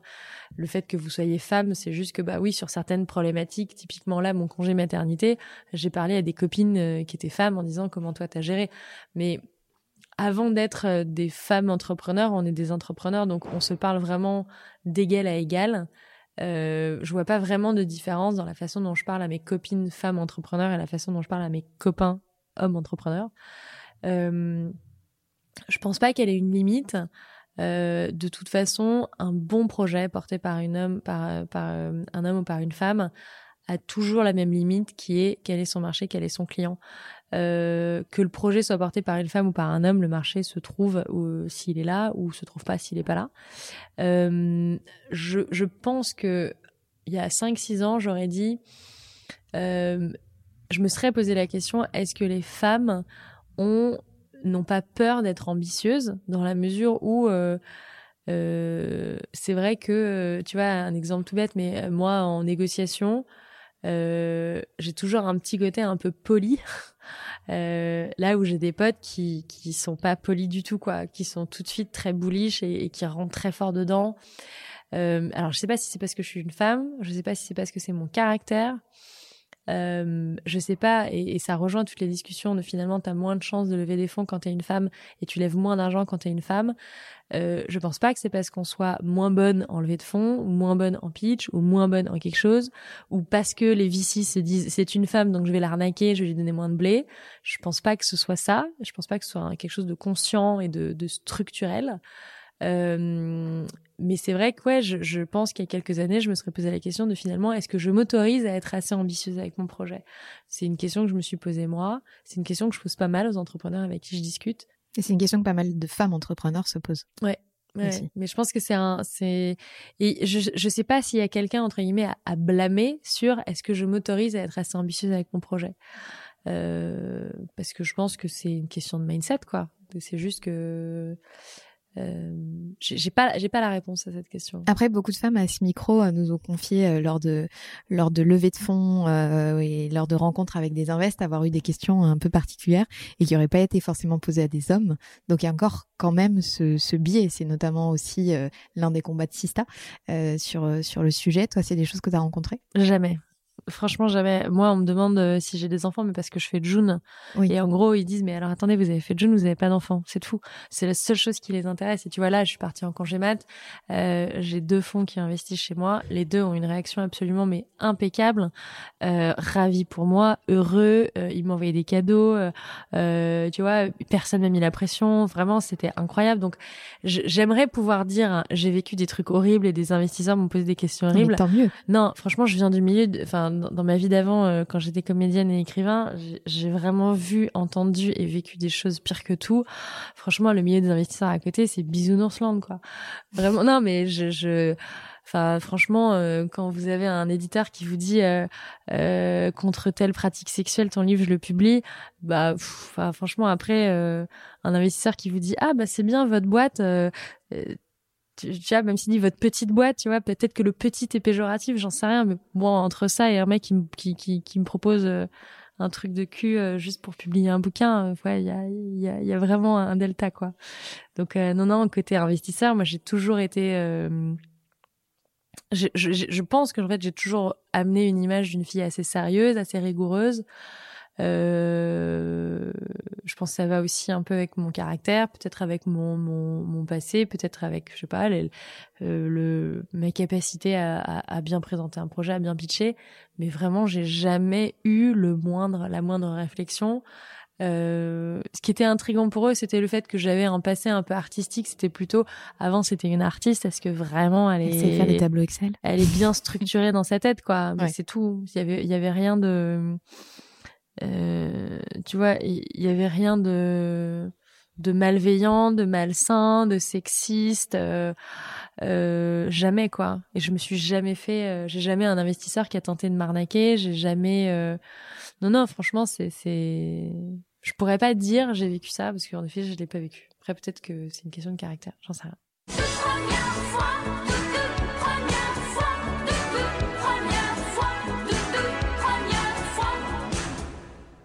Quelle a été ta première désillusion? Dans la vie de toute ma vie? Ou avec June, comme tu veux. Alors, dans ma vie de toute ma vie, euh, euh, ma première désillusion, je m'en souviens très bien, c'est le jour où mon papa m'a dit euh, il y a des gens qui mangent les chevaux. J'ai dit, mais c'est horrible. Il m'a dit, mais tu sais, en fait, quand tu manges un steak, c'est de la viande. J'ai dit, mais c'est horrible. Enfin, c'est un animal. J'ai dit, mais c'est horrible. Et j'ai dit, je vais arrêter de manger de la viande. Euh, j'avais pas réalisé en fait, j'avais 8 ans j'avais pas réalisé que quand tu mangeais un steak, derrière il y avait un petit cochon euh, qu'on avait dû tuer pour le manger. C'est pareil, idiot, mais j'avais pas j'avais pas connecté les deux. Donc ma toute première désillusion, je pense que c'est celle-là. Donc je mange pas de viande depuis euh, plus de 30 ans. c'est le fun fact. Euh, des illusions sur June, il y en a plein. Hein. Franchement, euh, le parcours d'un entrepreneur est semé de désillusions. Et ce qui fait c'est ce qui fait que tu ne t'abats pas à chaque désillusion, c'est la résilience, quoi. donc euh, non, des désillusions, il y en a plein. Des désillusions euh, humaines. des gens qui te déçoivent, des gens qui te trahissent, des gens qui se comportent mal ouais, ça, il y en a plein. Euh, il y en a pas, c'est pas la majorité, hein, mais euh, mais il y en a. Euh, et donc en fait, bah si tu passes ton temps à garder un petit chien de ta chienne et à ranger ton truc, en fait, tu penses plus qu'à ça. Donc moi, je je prends l'information, je la traite, je la digère et hop, je passe à autre chose très vite. J'ai un taux de rebond qui est assez qui est assez fort. mais j'ai grandi vachement sur ça. Il y a il y a cinq ans euh, il y a cinq ans, ça, ça pouvait me démonter pendant des semaines et je m'en rendais malade et j'étais triste. Maintenant, ça me démonte euh, trois minutes et en trois minutes, je passe à autre chose, quoi. Mais c'est un travail sur soi, de réussir à. J'ai une vidéo comme ça de méditation que j'aime beaucoup, euh, où en gros, euh, dans la vie, t'imagines que tu as une route, tu as une voiture, c'est euh, euh, ta famille, une autre voiture c'est ton couple, une autre voiture c'est ta carrière, une autre voiture c'est tes amis, une autre voiture c'est euh, euh je sais pas euh, ta santé, etc. Et en fait, si tu veux être, tu te dis si je veux être heureux, faut que j'arrive à attraper toutes les voitures. Et quand tu imagines l'autoroute avec les voitures qui passent, en fait, tu passes ton temps à courir après les voitures et en te disant mais attends mais moi je vais être dans la voiture de mon couple. Ah bah non mais attends mais il y a la voiture de ma carrière qui est là. Mais non mais non mais attends il y a la voiture de ma famille qui est là. et en fait, ça t'épuise vachement. Et la méditation t'apprend tu n'es pas sur l'autoroute, tu es sur un rocher au bord de l'autoroute et tu regardes les voitures passer. Et donc en gros, c'est pas cours après le bonheur de ton couple, cours après le bonheur de ta boîte, cours après le bonheur de tes amis, cours après machin, c'est tu te mets sur le bord de la route et tu regardes les voitures passer et tu dois trouver ta satisfaction et ton contentement dans cet état-là. C'est-à-dire, tu ne peux pas te rendre malade pour quelque chose qui n'est pas de ton contrôle et tu ne peux pas courir après quelque chose si c'est au détriment d'autre chose. Et en fait, cette, cette, cette façon de penser et cette façon de vivre, c'est vrai que moi au quotidien ça m'aide vachement euh, parce que en effet, si je cours après les trucs, je m'arrête jamais quoi. Ton premier coup de culot? Mon premier, tout premier coup de culot, j'avais euh, 13 ans je venais d'écrire un scénario qui s'appelait euh, Rainy Day à l'époque, qui après a été transformé dans un dans un film que finalement on n'a jamais fait, qui s'appelait euh, euh, When Rain May Come, euh, quand la pluie viendra. Et j'avais donc 13 ans, j'avais écrit un, ce scénario, j'avais envoyé ça complètement par hasard. À l'époque, dans Studio Magazine, tu avais des petites annonces. Donc j'avais vu une annonce pour euh, participer à un concours de scénario. Je connaissais euh, rien ni personne. Donc depuis mon Auvergne natale, euh, j'envoie mon scénario à 13 ans, un peu dans le dos de tout le monde. Et un vendredi soir, ma mère reçoit un coup de fil. Parce qu'il n'y avait pas de portable à l'époque. non, non, il n'y avait pas de portable. Ma mère reçoit un coup de fil d'une voix d'homme demandant à parler à sa fille. Donc elle dit mais qu'est-ce que c'est que cette histoire? C'est tout à fait anormal. Et et donc euh, elle me passe le téléphone. Il est je sais pas peut-être 20h30 et c'est Philippe Méniel qui était le, président du prix du junior du meilleur scénario du Festival du film de Paris qui m'appelait pour me dire euh, bonjour Carole. Euh, je comprends pas du tout. Je viens de lire un scénario bouleversant, mais en fait sur le papier ils mettent que vous avez 13 ans. Donc qu'est-ce qui se passe? Puis je dis bah oui oui c'est moi j'ai 13 ans. Il me dit mais c'est vraiment vous qui avez écrit ça? Je dis bah oui c'est moi. Puis je lui raconte le truc et tout. Et, euh, et ma mère à côté était hyper inquiète en fait mais qu'est-ce que c'est que cet homme qui appelle ma fille avec une voix d'homme et tout? Je dis mais ça va maman calme-toi. Et euh, et ouais, donc j'ai été nommée euh, au festival, au, prix junior du meilleur scénario du festival du film de Paris. Je suis montée à Paris avec ma, montée à Paris comme une bonne provinciale, euh, en avec train. en train en théose euh, à l'époque. C'était même pas un théose d'ailleurs, c'était un, un tout pourri là, euh, gris et vert. Euh, je suis montée avec ma maman euh, Et euh, on est arrivé, donc euh, je crois que c'était sur les Champs-Élysées, il y avait un grand espace, il y avait des tas d'acteurs connus, des réalisateurs connus. Puis moi j'étais là, j'avais 13 ans, je comprenais rien de ce qui se passait. et le fameux Philippe Ménial, que je connais toujours d'ailleurs et qui je, je, parle toujours et qui, qui, qui, qui que j'aime beaucoup, me présente à des tas de gens à des acheteurs, euh, à, des, à des producteurs, à des réalisateurs, à des acteurs en me disant voilà Carole, euh, c'est un des écrivains euh, les plus prometteurs de sa génération, elle va écrire des grands films. Alors je regarde comme ça, j'avais 13 ans, je ouais d'accord. Euh... C'est un peu impressionnant puis tu devais pas comprendre tout ce qui se passait. Bah en fait tu comprends et tu comprends pas parce que tu dis mais pourquoi est-ce que il dit ça à Lambert Wilson, il s'en fout Lambert Wilson quoi, ça l'intéresse pas. le patron des achats de M6 Film, il s'en fout quoi. Euh, euh, et donc en fait, c'est vrai que c'est assez marrant.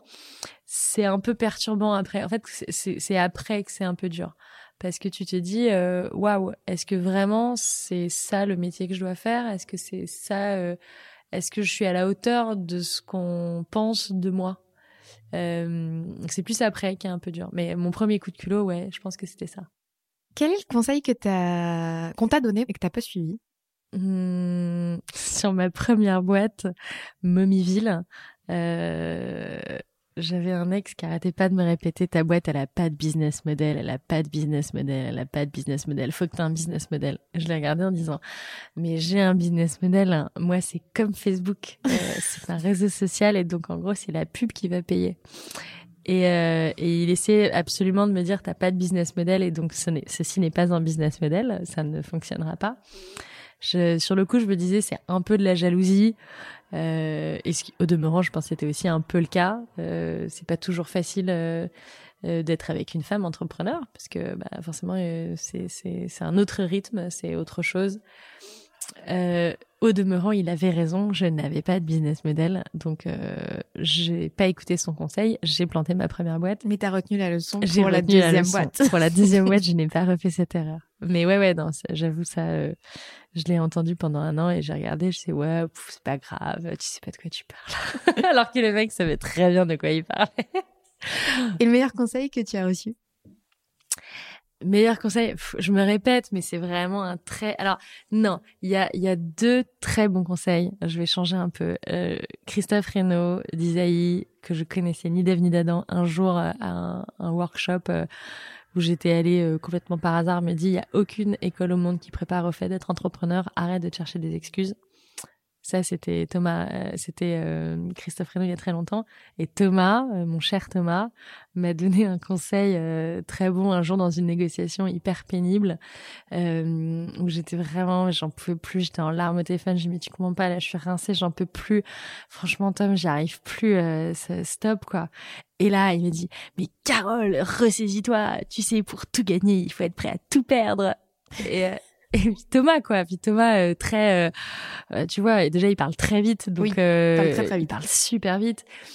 Et je me revois au téléphone dans mon appart j'ai mon mari à côté qui me regardait en disant je sais que c'est dur j'aimerais t'aider je sais que c'est dur je suis avec toi par la pensée par l'émotion par tout ce que tu veux et je, je, je, quand je suis stressée de temps en temps je fume une clope et, et là j'étais là j'étais en train de pleurer de fumer j'ai Thomas Thomas j'ai Thomas tu comprends pas c'est trop dur et Thomas me dit mais Carole ressaisis-toi voyons pour quand tu veux tout gagner, il faut être prêt à tout perdre. Et je dis, ah, d'accord.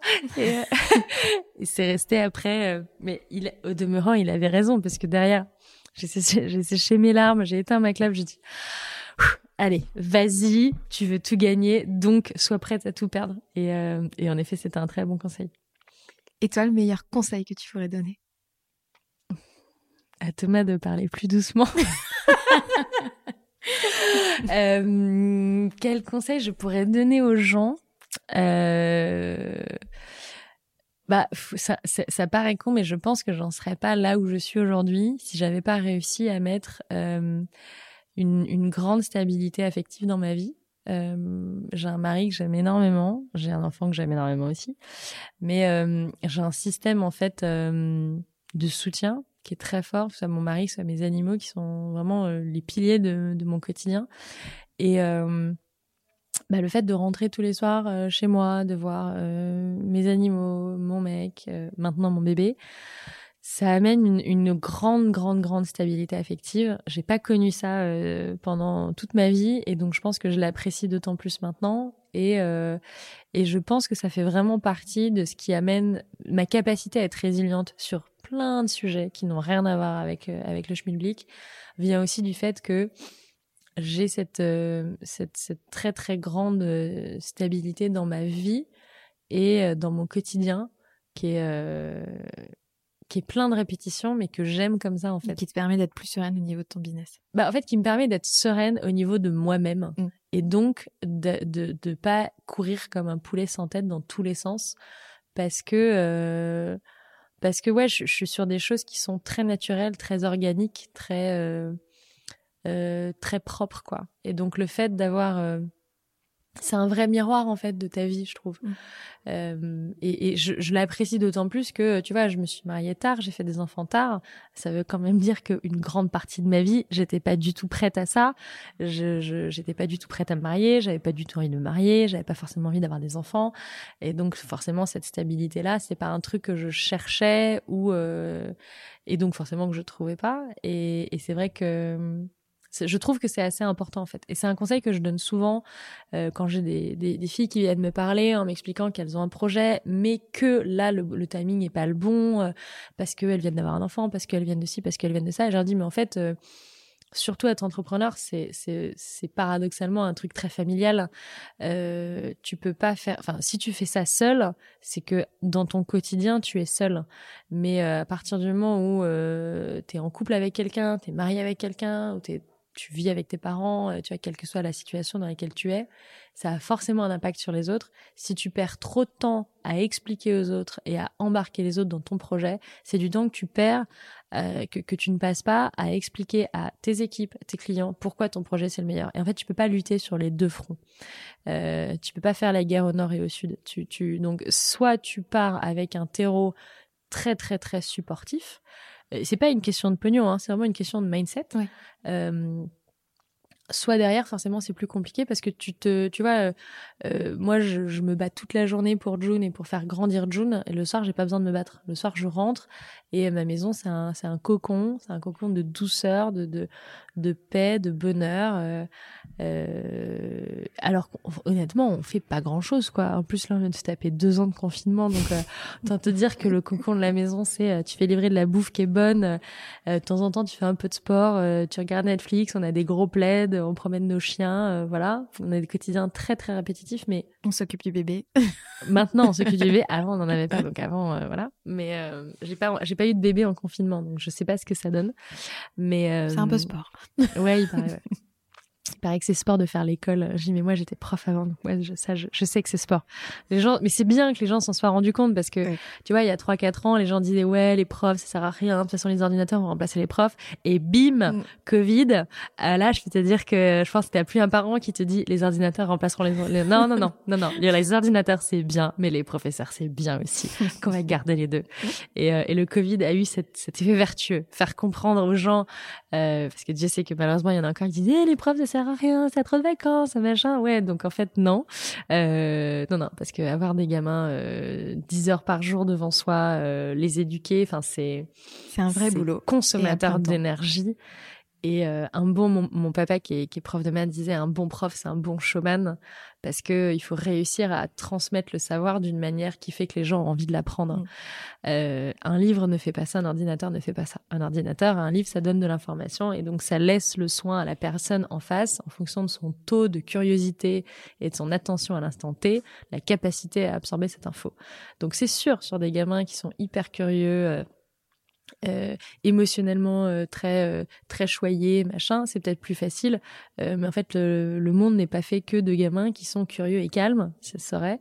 Et donc ouais le, le, le prof est indispensable complètement. Allez relaxez-vous. Et maintenant on parle de vous?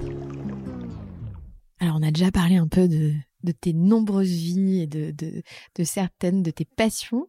Euh, moi, j'aime bien demander à mes invités Sista à quoi elles rêvaient quand elles étaient petites. Quand j'étais, la première chose que je rêvais de faire quand j'étais petite, c'était euh, d'être euh, dans les animaux, d'être vétérinaire, d'avoir un centre équestre, euh, d'avoir des chevaux, des chiens partout. Ça, c'est quand j'étais toute petite. Quand j'ai grandi, je voulais être un grand écrivain. C'est-à-dire que je me disais, je, je veux être un, un, grand écrivain, un artiste qui fait des choses. Euh, c'est pas une question de célébrité, c'était vraiment une question de. Euh, je veux laisser une trace artistique, écrire un livre qui peut-être restera, euh, fera date, euh, faire un film qui restera, qui fera date. Voilà, c'était plutôt ça, euh, les envies que j'avais. Ça m'est resté quand même très longtemps. Je ne désespère pas hein, d'écrire un jour un livre qui fera date, un livre qui sera important et qui sera euh, dans 10 ans, dans 20 ans, dans 50 ans, un livre qu'on lira encore.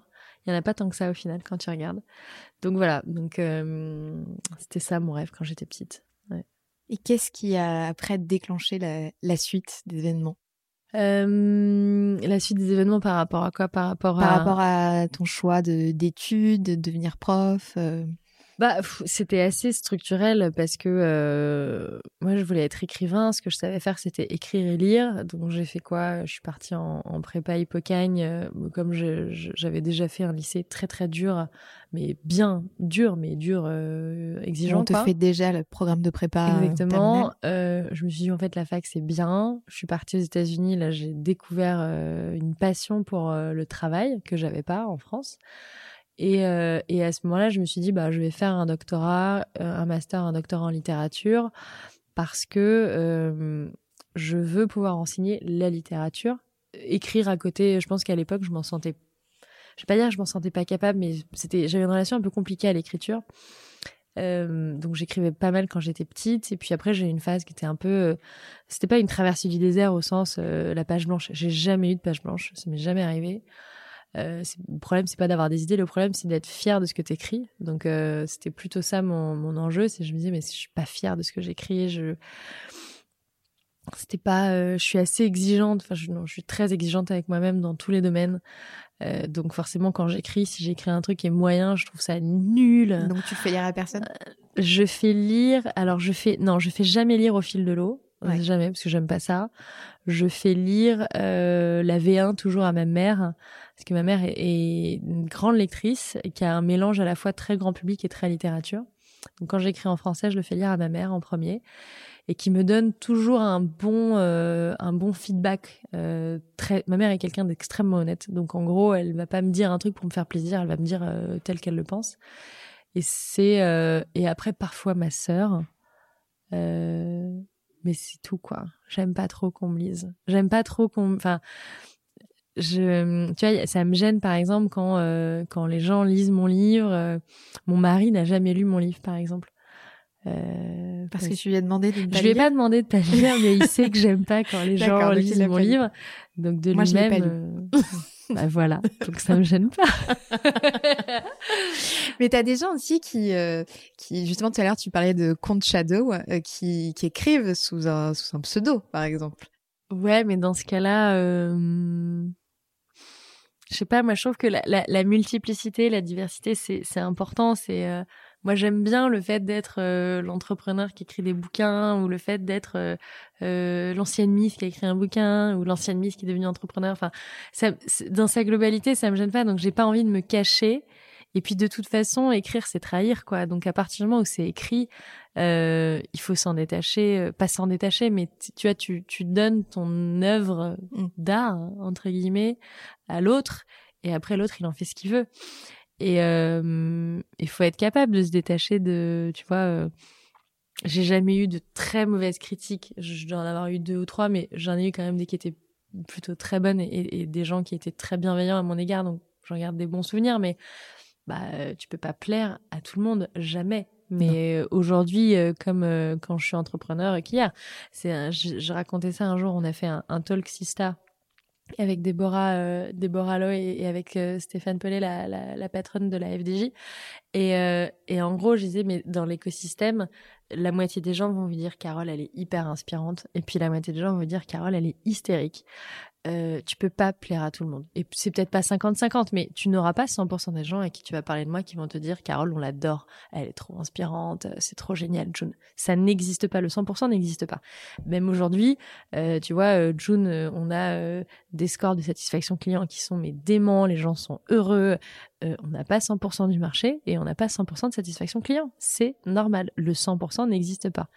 Donc, euh, faut accepter de vivre avec ça, quoi. Et en fait, il faut, faut pas se retourner la tête pour la personne une fois qui a dit c'est nul, cette fille elle est nulle, elle est conne, je la déteste. Bah très bien, c'est normal, il en faut quoi. Alors on va pas parler des personnes qui disent ça, on va plutôt là parler des personnes qui ont marqué ta vie et ton parcours et dont tu voudrais nous parler. Mais mais mais il y a plein de gens qui ont marqué mon parcours parce qu'en fait j'ai trop de parcours différents. je sais pas lequel choisir.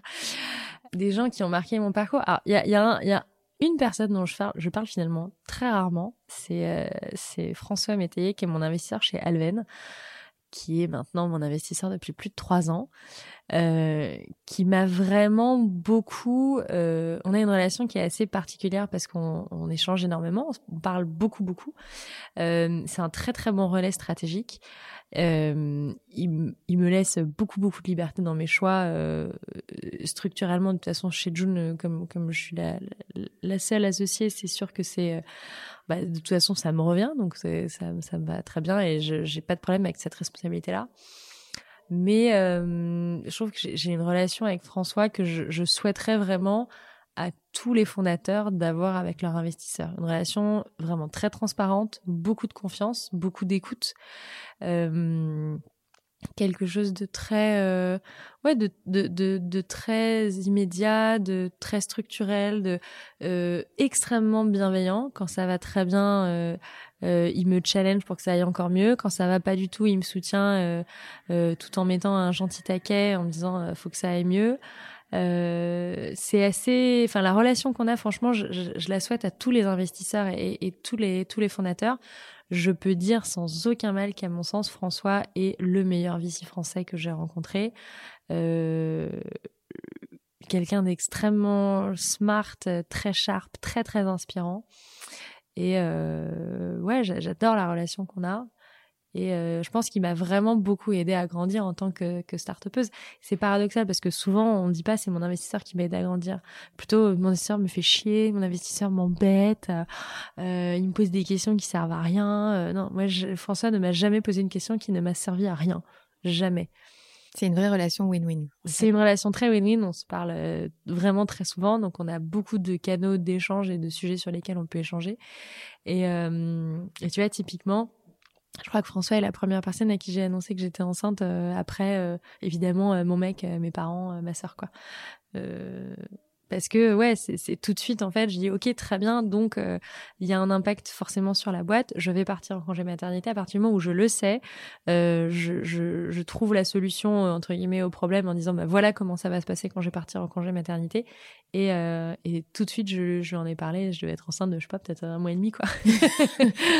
parce que et c'était pas tu vois le côté perso genre euh, tu vois c'est c'est c'est c'est c'est pas c'est pas mon meilleur pote euh, on fait pas des week-ends ensemble des soirs ensemble. Non non c'est c'est un c'est un excellent partenaire de travail. Et euh, pour toi c'est aussi une question de confiance que de lui, ouais. lui dire. Ouais. Mais j'ai cette relation honnêtement j'ai cette relation de confiance avec tous mes investisseurs c'est-à-dire que ouais.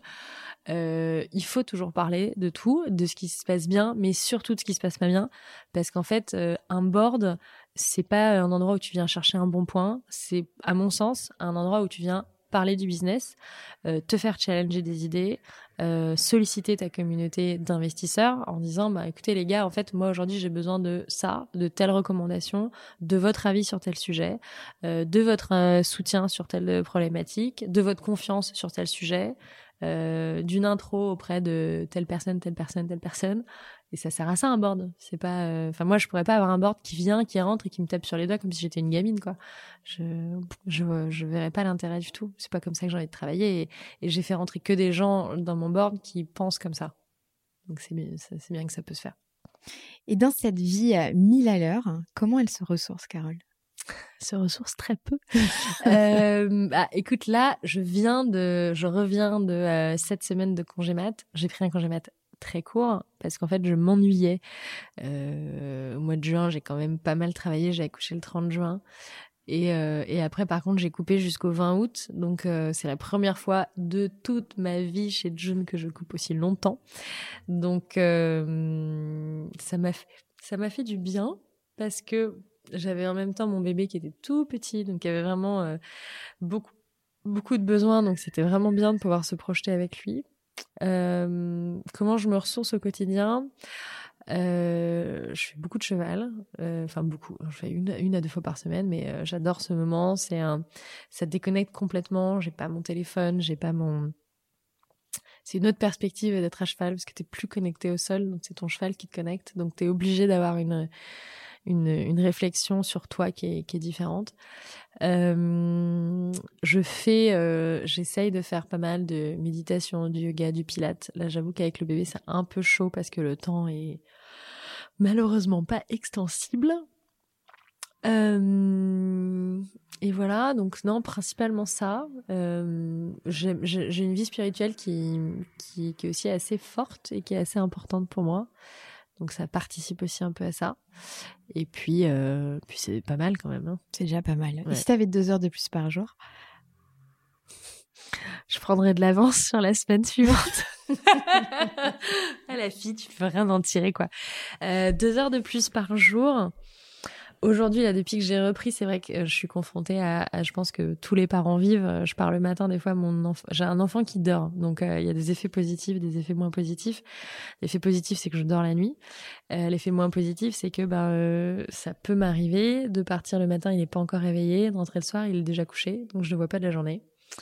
Euh, donc si j'avais deux heures de plus par jour, je passerais bien euh, un peu de temps, un peu plus de temps avec lui. Euh, je pense que je ferais peut-être un peu plus de sport, ouais. Parce qu'aujourd'hui, c'est vrai que le sport est un peu sacrifié parce que, euh, bah parce que j'ai moins de temps, quoi. Ouais, ouais. forcément. Mm -mm. Il y a quelques mois, il y a eu plusieurs romans publiés au sujet de la dérive des réseaux sociaux. Euh, je pense notamment à Les enfants sont rois de Delphine de Vigan ou Instagrammable d'Eliette Abécassi. On est plutôt d'accord pour dire que euh, dans certains cas, euh, les enfants, les ados euh, subliment les réseaux sociaux, mais dans d'autres cas, ils les subissent.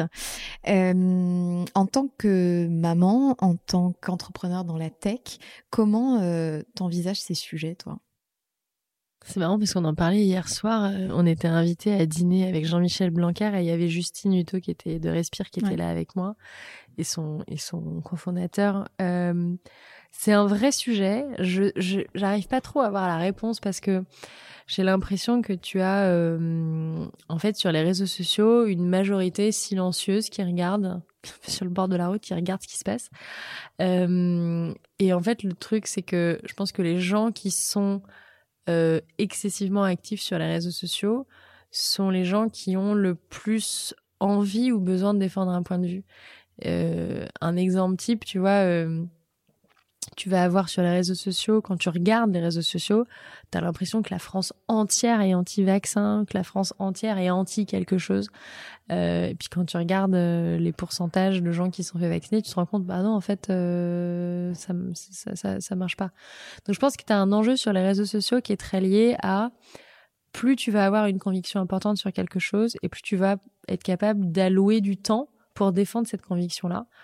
Euh, Mélanger au système de bulles cognitives, exactement, ouais. d'algorithmes. Et aussi le fait que, enfin, euh, tu vois, euh, euh, euh, quand je me suis fait vacciner contre le Covid, il y a des gens qui sont venus m'insulter et, et, dire j'espère que tu vas mourir et j'espère que ton enfant il va mourir parce que tu mérites, tu mérites de mourir et ton enfant il mérite de mourir. Euh, pauvre enfant, euh, elle est irresponsable, elle mérite qu'on lui enlève son enfant, machin. Et c'est ultra violent. C'est très très violent. Et en fait, je me dis, je m'imagine dans la rue, je dis mais est-ce qu'un jour il y aurait une personne qui serait capable de venir me voir et de me dire tu mérites de mourir parce que tu t'es fait vacciner? Euh, et, et, je pense que j'essaye toujours de me remettre un petit peu dans, dans, dans le cadre de ça en me disant est-ce que cette personne pourrait me dire ça en face? Je pense que non. Euh, je pense que les réseaux sociaux euh, donnent euh, beaucoup de courage à des gens euh, pour qui finalement l'affrontement dans la réalité serait trop difficile. Et donc finalement euh, c'est un c'est un bon véhicule de frustration. Et euh, bah comme je suis très humaniste j'essaie toujours de comprendre finalement ce qui se cache derrière. Je pense que quand les gens sont heureux épanouis dans leur vie au quotidien c'est parce que leur a donné une sécurité affective, une sécurité professionnelle, euh, une, une, une, sécurité géopolitique. Derrière, euh, ils ont peut-être soit moins le temps, soit moins l'envie d'aller défendre d'aller défendre des projets euh, ou d'aller attaquer des gens. Donc moi, derrière l'attaque, j'essaye toujours de voir finalement. Bah, qu'est-ce qui c'est pas qu'est-ce qui manque genre il manque une case à ces gens mais c'est qu'est-ce qu'est-ce qui humainement lui ferait plaisir ou du bien pour l'amener dans une zone de confort et de sécurité où il aurait cette opinion-là, mais il la vocaliserait pas de cette manière-là. Euh, moi, je crois énormément dans les, les opinions euh, divergentes. Je pense que c'est la base du débat d'idées. D'avoir, euh, si tout le monde était d'accord sur tout, on se ferait chier. Euh, donc, c'est important d'avoir euh, des gens qui ne sont pas d'accord.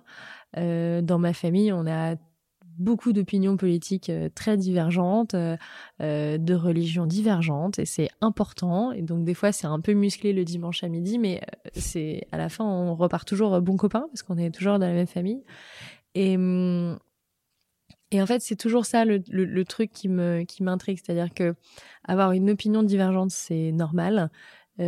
Avoir une divergence d'opinion qui se traduit par une forme de violence, ça, c'est plus une inquiétude par rapport à ce qui se cache derrière. Et, mais c'est sur tous les sujets. Euh, tu vois, euh, là, il y a une campagne à l'été partout tout le temps euh, qui est lancée par la marque d'une copine qui s'appelle Tajine Banane. Et et t'as tout le temps des récits de filles qui sont en train d'allaiter quelque part et de quelqu'un qui vient qui les insulte. Et, et la question derrière, c'est pas est-ce que les femmes doivent avoir le droit d'allaiter partout et tout le temps? Évidemment, petit 1 parce que la réponse est oui, et petit 2 parce que pourquoi est-ce que euh, une dame qui voit une autre dame l'été ressent le besoin d'aller lui foutre une gifle.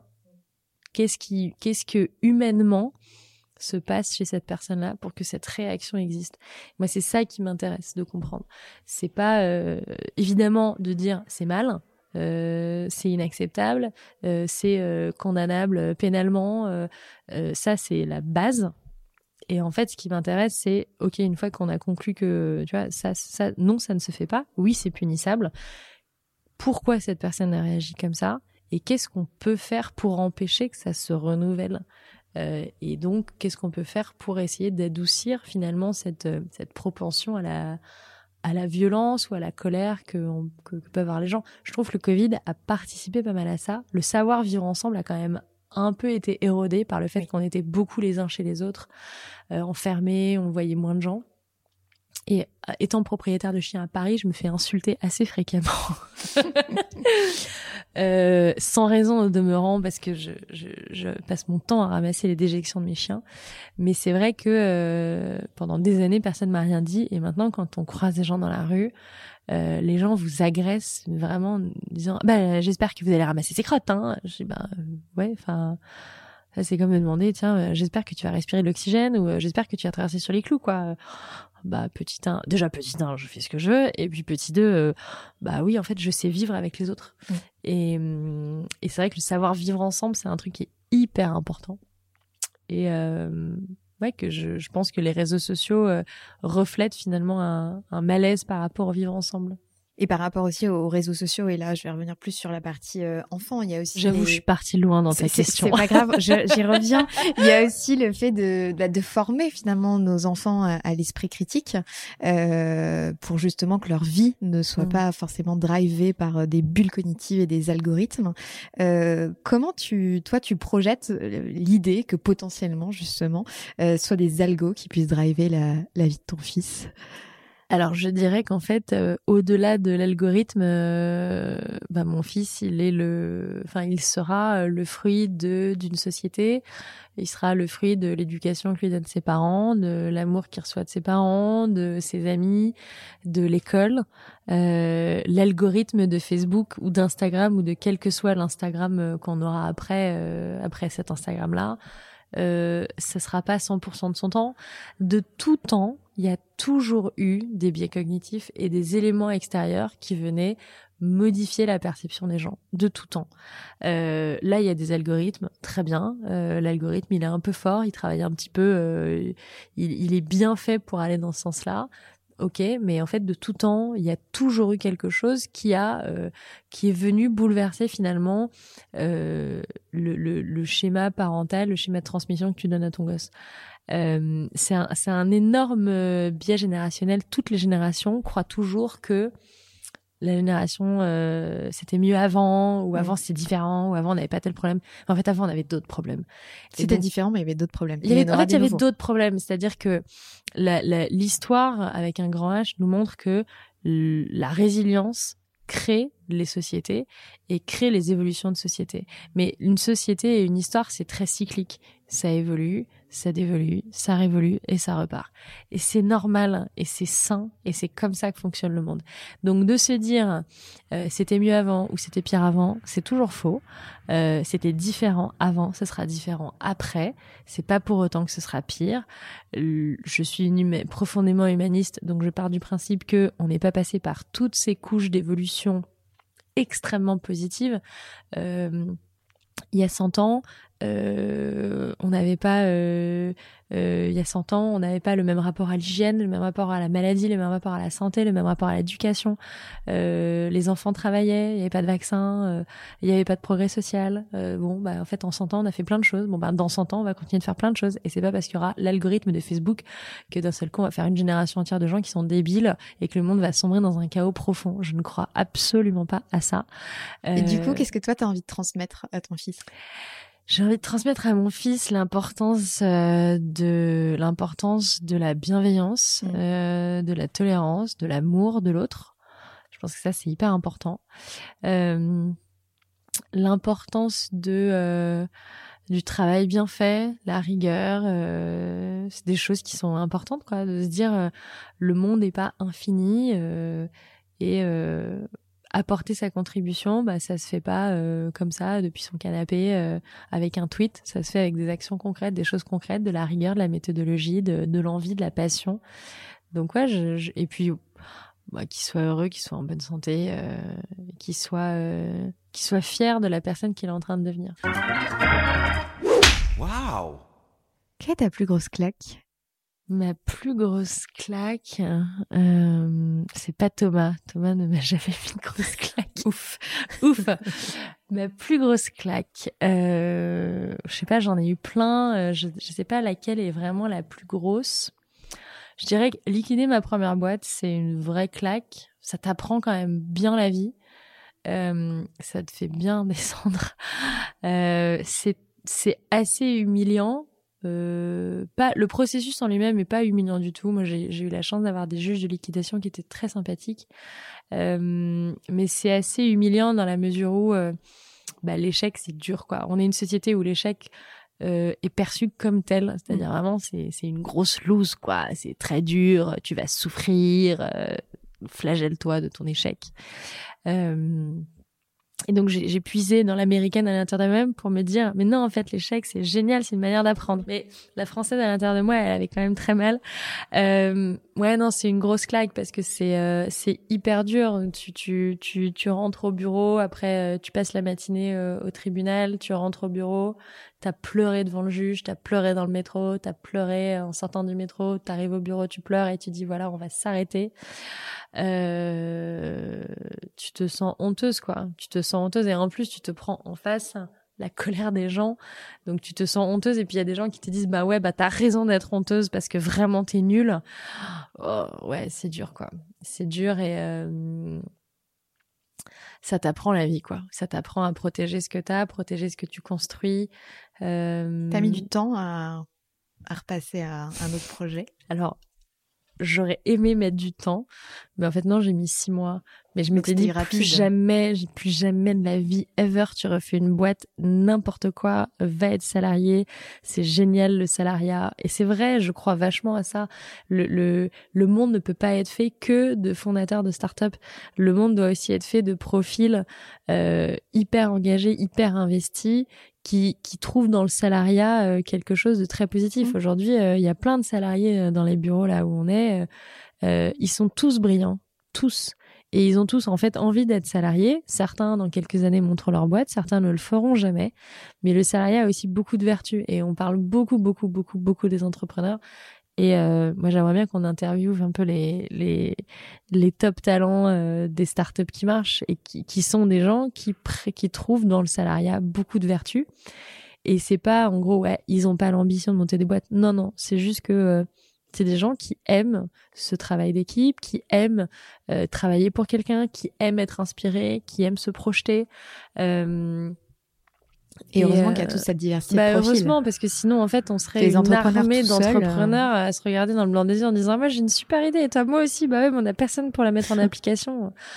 bah non, non non, je pense que c'est important et et on oublie assez facilement que derrière euh, euh, derrière une équipe, euh, enfin derrière un entrepreneur il y a une équipe. Mm. Euh, parce que souvent en plus c'est des équipes qui, où il y a plusieurs cofondateurs donc euh, ça se ping-pong la balle entre plusieurs fondateurs. Moi je peux pas faire ça. Mais moi, par contre, je me rappelle toujours, toujours, toujours que derrière moi, il y a une grosse équipe de gros talents, des gens excellents, brillants, euh, qui me donnent leur confiance, qui me donnent, euh, qui me donnent euh, leur sueur. Euh, et, euh, et voilà. Et mon job, c'est de, de, de pas les décevoir et de, de, de construire une aventure à la hauteur de leur confiance, quoi. On arrive vers la fin de ce podcast. J'ai encore deux, enfin trois petites questions à te poser. Ok, donc on est là encore pour 45 minutes. Soyez Ça prêts. dépend si tu... Non, on peut faire quoi On peut faire Il est quoi temps de faire une pause technique, d'aller chercher un thé ou un café. Et dans 45 minutes, ce podcast sera terminé. Quelle est la question qu'on te pose tout le temps et qui à force t'agace? Je crois que j'ai une petite idée. Moi, je te l'ai pas posée, mais tu nous en as parlé plusieurs fois. Non, euh, franchement, alors la question qu'on me pose tout le temps, c'est euh, pourquoi vous avez créé June? Et j'ai envie de dire, les gars, ça fait 750 fois que je le dis. Vous, êtes au courant maintenant, je pense.